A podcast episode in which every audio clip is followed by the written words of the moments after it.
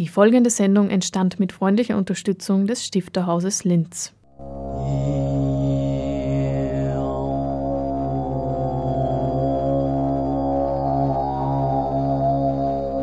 Literatur im Radio.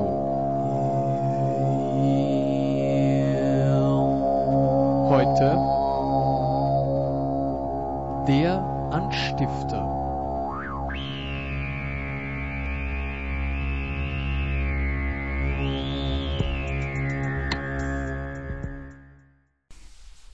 Habe mich 2005 so intensiv auseinandergesetzt mit Albert Stifter als Pädagoge.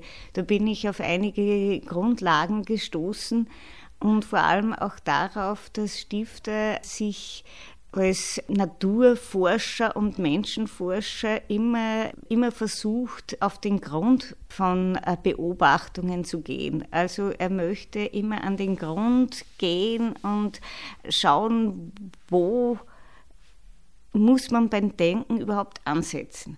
Also in der Naturforschung geht es um Beobachtung nach Beobachtung. Also äh, er macht das Beispiel, wenn ein Mensch mit seinem Kompass praktisch jeden Tag zur selben Zeit auf die Nadel schaut, die er nach Norden zeigen soll, dann schaut es zunächst einmal lächerlich aus. Wenn aber viele Menschen das an vielen Punkten der Welt machen und wenn das tatsächlich über einen langen Zeitraum beobachtet wird, dann ergibt sich daraus wirklich eine Erkenntnis, nämlich dass die Nadel dann und dann ausschlägt und dass es so etwas gibt wie ein magnetisches Gewitter und das ist dann wieder Zeichen für Elektrizität. Und er sieht sich als Grundlagenforscher. Zu hören ist Dr. Regina Pinter, ihres Zeichens Leiterin des Oberösterreichischen Literaturhauses im Stifterhaus über Adalbert Stifter und die Dimensionen seines Denkens. Und deshalb geht er auch bei, menschlich, bei allen menschlichen Fragestellungen zurück, was ist praktisch ganz am Anfang. Und er sagt, der Mensch ist hilflos geboren und wie kein anderes Wesen. Und er kann also nicht wie ein Tier gleich aufstehen und eventuell in der Flucht davonlaufen, sondern er ist wirklich angewiesen auf Hilfe, aber er hat in sich die Möglichkeit, alles zu lernen. Und wie lernt er oder wie kann er etwas erwerben? Er hat einen bildbaren Verstand, der Mensch.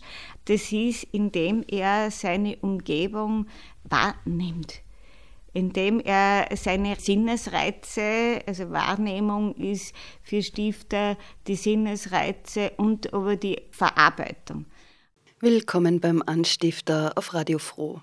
Die Veranstaltungsreihe 30 Jahre Stifterhaus Neu hat am 16. Februar mit dem Thema Wahrnehmung begonnen und hat mit Stifters grundsätzlichem und ganzheitlichem Denken zu tun. Ein besonderer Wesenszug Stifters ist es nämlich, dass er sich nicht nur als Schriftsteller, Maler und Pädagoge, sondern auch als Natur- und Menschenforscher, als Wissenschaftler verstand. Zentral bei ihm ist, die ihm begegneten Phänomene bis zu ihrem Ausgangspunkt zurückzudenken. Stets wollte er erklären, warum etwas ist, warum etwas so ist und welches System ihm zugrunde liegt. Dementsprechend ging Stifter auch im Zusammenhang mit seinem weltanschaulichen Erkenntnisinteresse zurück bis zum Anfang jeglicher menschlicher Existenz und erkannte als Basis aller Auseinandersetzung des Menschen mit sich selbst und seiner Umwelt die Wahrnehmung ein Auszug aus dem Referat von Regina Pinter, wo sie am ersten Auftaktabend zur großen Veranstaltungsreihe Aktuell zeitlos visionär die Welthaltung Adalbert Stifters mit den Gästen diskutiert. Dazu haben wir uns mit Regina Pinter zum Interview getroffen und machen einen Direkteinstieg ins Thema zu Wer war Adalbert Stifter? Was steht bei ihm am Anfang? Oder ist die grundlegende Welthaltung?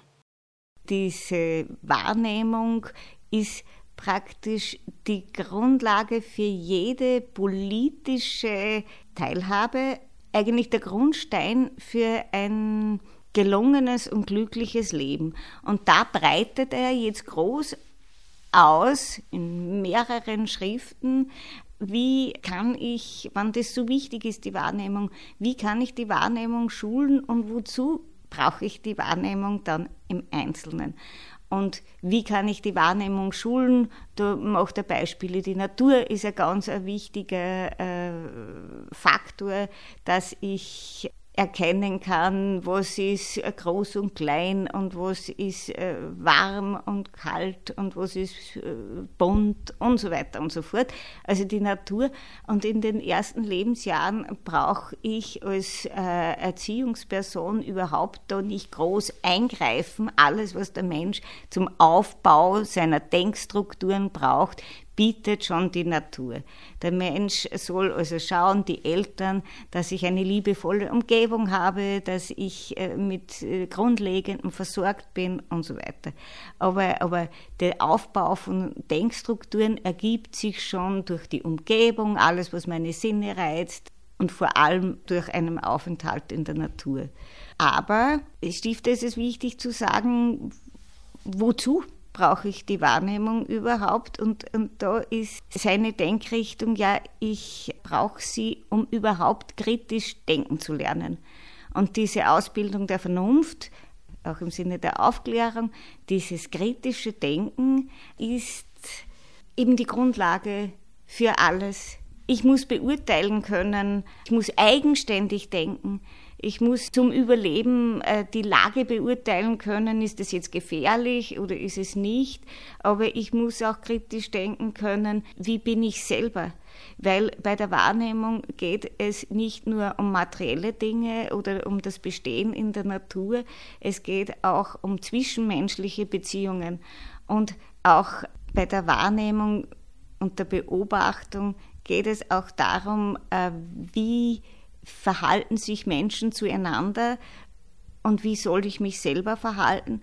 Da ist die Familie, da sind die Eltern, da sind die Erziehenden einmal ganz wichtige Faktoren, die ich als Kind beobachte und wie die sich verhalten, nicht was sie sagen, wie die sich verhalten, danach richte ich mich aus. Das ist mein Vorbild und deswegen sagt Stifter in vielen Schriften, äh, jeder, jeder Mensch, der in einer pädagogischen Funktion ist, ob es als Eltern ist, ob es als Lehrer oder Lehrerin ist, muss selber etwas sein, weil die Kinder, äh, die Heranwachsenden beobachten, wie du selbst bist. Und da kann man nicht gut betrügen, sondern, sondern das wird einfach offenbar.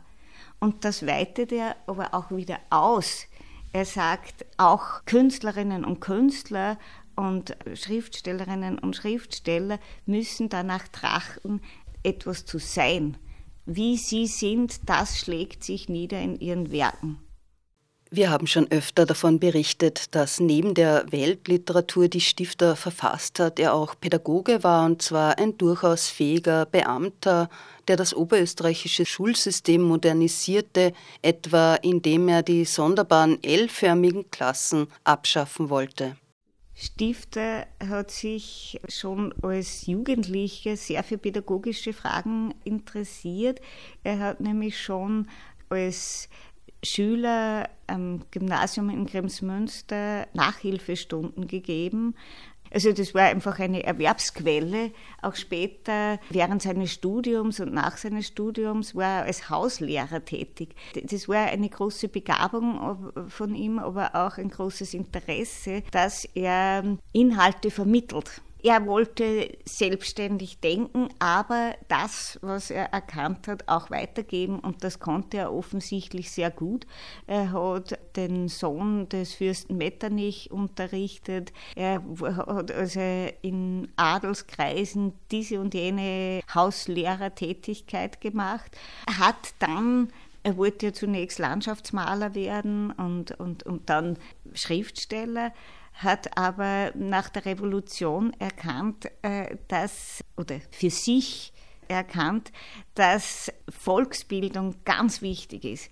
Er hat sich gedacht, Gewalt oder, Unvernunft, dem muss man schon im Kindesalter irgendwie etwas entgegensetzen und das muss bei der Erziehung ganz früh beginnen. Und nachdem er keinen Einfluss jetzt auf die familiäre Erziehung hatte, hatte er großes Interesse und das ist ja dann auch geworden, schon bei den Volksschulen, also Landschulen hat man die damals genannt, anzusetzen. Und er hat dann tatsächlich die Stelle als Landesschulinspektor für Volksschulen in Oberösterreich bekommen, hat als Schulrat gearbeitet und äh, auch wenn er öfter gestöhnt hat, dass das sozusagen sein Amtsgeschäft, sein, seine Schreibzeit so beschränkt, so war er doch mit Herz und Seele dabei, weil er das Gefühl gehabt hat, da kann er wirklich für das Allgemeinwohl etwas bewirken. Und das waren von ganz praktischen Dingen, wie, wie schauen die Schulgebäude aus, die waren ja oft in einem wirklich erstaunlichen Zustand, nämlich, dass sie in L-Form gebaut waren, sodass der Lehrer gar nicht gleichzeitig alle Schüler sehen konnte während seines Unterrichts oder sie waren von Schimmel befallen. Also es, es, es waren wirklich oft katastrophale Zustände und gab es während seiner Zeit als Landesschulinspektor viele Restaurierungen, Renovierungen, aber auch Neubauten, weil er meinte, ja, in so einem Schulgebäude, da kann ich ja gar nicht unterrichten. Das Zweite war, dass er sehr sich einsetzte für eine gute Ausbildung der Lehrer. Die haben früher, ich sage jetzt bewusst Lehrer, weil Lehrerinnen, da war er gar nicht so dafür, was man jetzt eben wieder, jetzt muss man wieder im Gesamtkontext sehen, die haben oft nur ganz kurze Präparantenkurse gehabt und dann waren sie schon praktisch in den Schuldienst gestellt und auch sehr schlecht bezahlt, sodass sie auch andere Tätigkeiten gemacht haben, wie Mesner-Tätigkeit oder Musikantentätigkeit. Und er hat gemeint, seiner Überzeugung gemäß, jeder, der etwas Erzieherisches, Pädagogisches tut, muss etwas sein und auch etwas wissen, aber in erster Linie etwas sein, muss man dem Lehrpersonal eine Stellung geben, die ihm das überhaupt ermöglicht, durch gute Bezahlung, sodass er nicht nebenbei noch alles andere tun muss, um sich den Lebensunterhalt zu verdienen, durch Erhebung des Ansehens des Lehrpersonals. Er hat auch gemeint, dass die Landschulen als unterste Schulen praktisch, wo jeder, also die jeder, wenn er nicht einen Hauslehrer hat, praktisch absolviert, dass die ein besonderes Augenmerk des Staates verdienen. Das war das eine, aber das andere war Volksbildung, das geht immer weiter. Also praktisch, er hat überlegt, was bildet ein Volk und das ist auch die, oder sollte vor allem auch die Kunst machen. Und ein gutes Bild, eine gute Skulptur kann das Volk bilden. Daher war er auch sehr für die Gründung einer, der Landesgalerie, also einer Galerie, die wirklich darauf schaut, dass es qualitätvolle, gute Werke gibt, woran sich das Volk irgendwie halt dann bilden kann.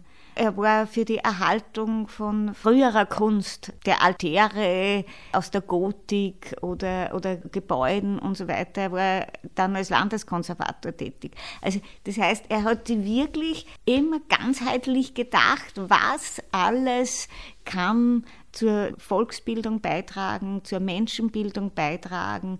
Und das Credo war aber immer, oder der Grundsatz war immer, das Wichtigste ist eine gute Persönlichkeit zu sein. Da komme ich jetzt wieder zur Wahrnehmung. Die Wahrnehmung ist dazu da, ganz wichtig, um kritisches Denken zu lernen und auch sich selbst, nicht nur die anderen, wahrzunehmen und zu erkennen, wo sind meine eigenen Fähigkeiten, wo sind meine eigenen Begabungen. Das ist das eine, weil er sagt im Nachsommer ganz klar, nur dort, wo ich den inneren Drang spüre, eine innere Begabung zu entfalten, dort kann ich auch dem Gemeinwohl, worum es auch immer geht, am besten dienen, wenn ich dem nachgehe, wenn ich das entwickle. Das ist das eine. Und das andere ist aber, für Stifter gibt es ein Sietengesetz, das genau so existiert wie ein Naturgesetz. Das ist seine Grundannahme. Und er sagt, das ist auch der Grund, warum wir uns beleidigt fühlen, wenn wir das Sietengesetz verletzt sehen. Wenn wir sehen, dass eine Person der anderen einfach was wegnimmt oder ihn tatsächlich körperlich verletzt, dann empört sich etwas in uns und das ist für ihn das Sietengesetz. Wir würden das heute nicht Sietengesetz nennen, sondern vielleicht moralische Grundregeln, äh, Menschenrechte. Also das kann man jetzt in vielerlei Vokabular verwenden. Er nennt es das Sietengesetz. Und für ihn ist die Aufgabe des Menschen, er nennt es, das ist jetzt wieder ein altmodischer Begriff, reinstmögliche Menschwerdung, aber das umfasst für ihn zwei Dinge. Das eine ist, sich so gut wie möglich zu entfalten und das Sittengesetz so äh, anzuerkennen und so gut wie möglich umzusetzen. Und weil der Mensch den freien Willen hat und deswegen es gar nicht so einfach ist, immer diesem Sittengesetz zu folgen oder manchmal überhaupt zu erkennen, dass ich, dem, dass ich gegen das Sittengesetz verstoße, muss ich besonders gut wahrnehmen können. Und deswegen ist der Anfang von allen Überlegungen von Stifter, das führt immer wieder zur Wahrnehmung zurück. Das ist der Ausgangspunkt und die muss man schulen. Das Sittengesetz, das man heute als Ethik oder Moral übersetzen kann, fließt bei Stifter aber auch in die Kunst ein. Warum? erzählt Regina Pinter anhand einer Erzählung Die zwei Schwestern von Adalbert Stifter. Er meint einmal, da hat er einen Beitrag geschrieben, die Poesie und ihre Wirkungen, dass es die Kunst fast allein ist, so sagt er es, die allgemeine Gefühle erweckt und äh, allgemeine Richtungen vorgibt. Also er traut der Kunst und jeder Kunstrichtung eine große Wirkung zu und meint, dass, wenn ich jetzt einmal auf die Poesie gehe, dass sie es ermöglicht, durch das Darstellen von Menschenschicksalen, von menschlichen Handlungen, dass man die wieder sieht, wie das Sietengesetz, um was es äh, ihm immer wieder geht, erfüllt wird oder nicht erfüllt wird. Und das erweckt nicht nur Gefühle, sondern äh, es, es hebt und bildet mich auch als Mensch. Je ästhetischer das ist, desto besser können die Gefühle ausgelöst werden. Und das kann praktisch die Poesie sein. Er, er geht äh, in seiner Erzählung Zwei Schwestern, stellt er dar, gibt es zwei Schwestern, die ganz unterschiedlich veranlagt sind. Die eine ist sehr praktisch veranlagt und, und widmet sich dem Gartenbau und der Landwirtschaft und, und rettet damit eigentlich eine ganze Familie, die durch verschiedene Umstände ihr ganzes Vermögen oder fast ihr ganzes Vermögen verloren hat. Und dann gibt es eine Schwester, die ist mehr künstlerisch, musisch, die spielt unglaublich gut Violine. Also sie, sie ist ein musischer Mensch, aber sehr zart und eher unpraktisch zunächst einmal veranlagt. Und die leben da gemeinsam in einem familiären Gut, das die Schwester da aufgebaut hat mit Obst- und Blumenhandel. Und der Nachbar, der selbst landwirtschaftlich tätig ist und ebenfalls fast eine Art Mustergut hat, verliebt sich in die praktische Schwester. Aber musische, künstlerisch ausgerichtete Schwester verliebt sich in diesen Nachbarn. Und nun äh, besteht der innere Konflikt der praktisch veranlagten Schwester. Was ist jetzt zu tun? Und das Ganze wird berichtet von einem von außen kommenden Beobachter, der äh, zunächst den Vater kennengelernt hat, dann den Vater sucht und die Familie kennenlernt und das alles irgendwie beobachtet. Und die praktisch veranlagte Schwester entscheidet sich dafür, den Heiratsantrag des Nachbarn abzulehnen, weil sie das ihrer geliebten künstlerisch veranlagten Schwester nicht antun will. Sie glaubt, sie wird es ertragen, aber die, die jüngere künstlerisch veranlagte Schwester wird das nicht ertragen und möglicherweise daran zerbrechen, wenn sie den Nachbarn heiratet. Und das ist also etwas, wo nur durch die Schilderung dieser Umstände Stifter zeigen will, da gibt es irgendwie einen, einen Konflikt, einen inneren, einen sittlichen Konflikt, wie gehe ich mit anderen um. Und nur indem er zeigt, dass sich die eine Schwester gegen die Heirat entscheidet, um der anderen Schwester nicht im Weg zu stehen, um ihr Glück irgendwie nicht, ihrem Glück nicht im Weg zu stehen, ist es eine sittliche Handlungsaufforderung. Stifter hat allerdings das dann irgendwie doch zu einem wenn auch noch offenen, aber doch Happy End geführt, in dem dieser Beobachter, der von außen kommt, sich auch verliebt in die praktische, praktisch veranlagte Schwester und selber auch ein, ein landwirtschaftliches Gut hat und es steht so in Aussicht, wie wenn die zusammenfinden würden. Ja, also er möchte dann nicht den Leser oder die Leserin ungetröstet oder entlassen.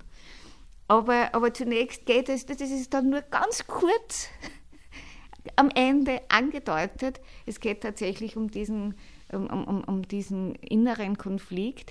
Und Stifter meint, nur an der Anerkennung oder überhaupt an der Existenz eines Sittengesetzes kann uns äh, menschliches Handeln oder kann uns Kunst ergreifen oder nicht weil es in allen großen literarischen Werken immer um diese menschlichen Entscheidungen geht. Wie, wie verhalte ich mich? Und es rührt uns, wenn jemand sittlich gut handelt und es empört uns, wenn jemand gegen das Sittengesetz verstoßt und es macht uns traurig, wenn wir erkennen, es ist irgendwie wie in einer Tragödie irgendwie ein unlösbarer Konflikt.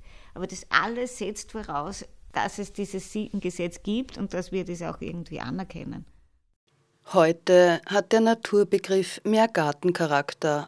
Adalbert Stifter, der genaue Beobachter, hat die Vorgänge in der Natur exzellent beschrieben. Sogar seine Zeitgenossen Naturwissenschaftler wie etwa Ferdinand von Hochstetter haben sich auf Passagen von Stifters Literatur bezogen, um Landschaften und ihre Flora und Fauna zu beschreiben.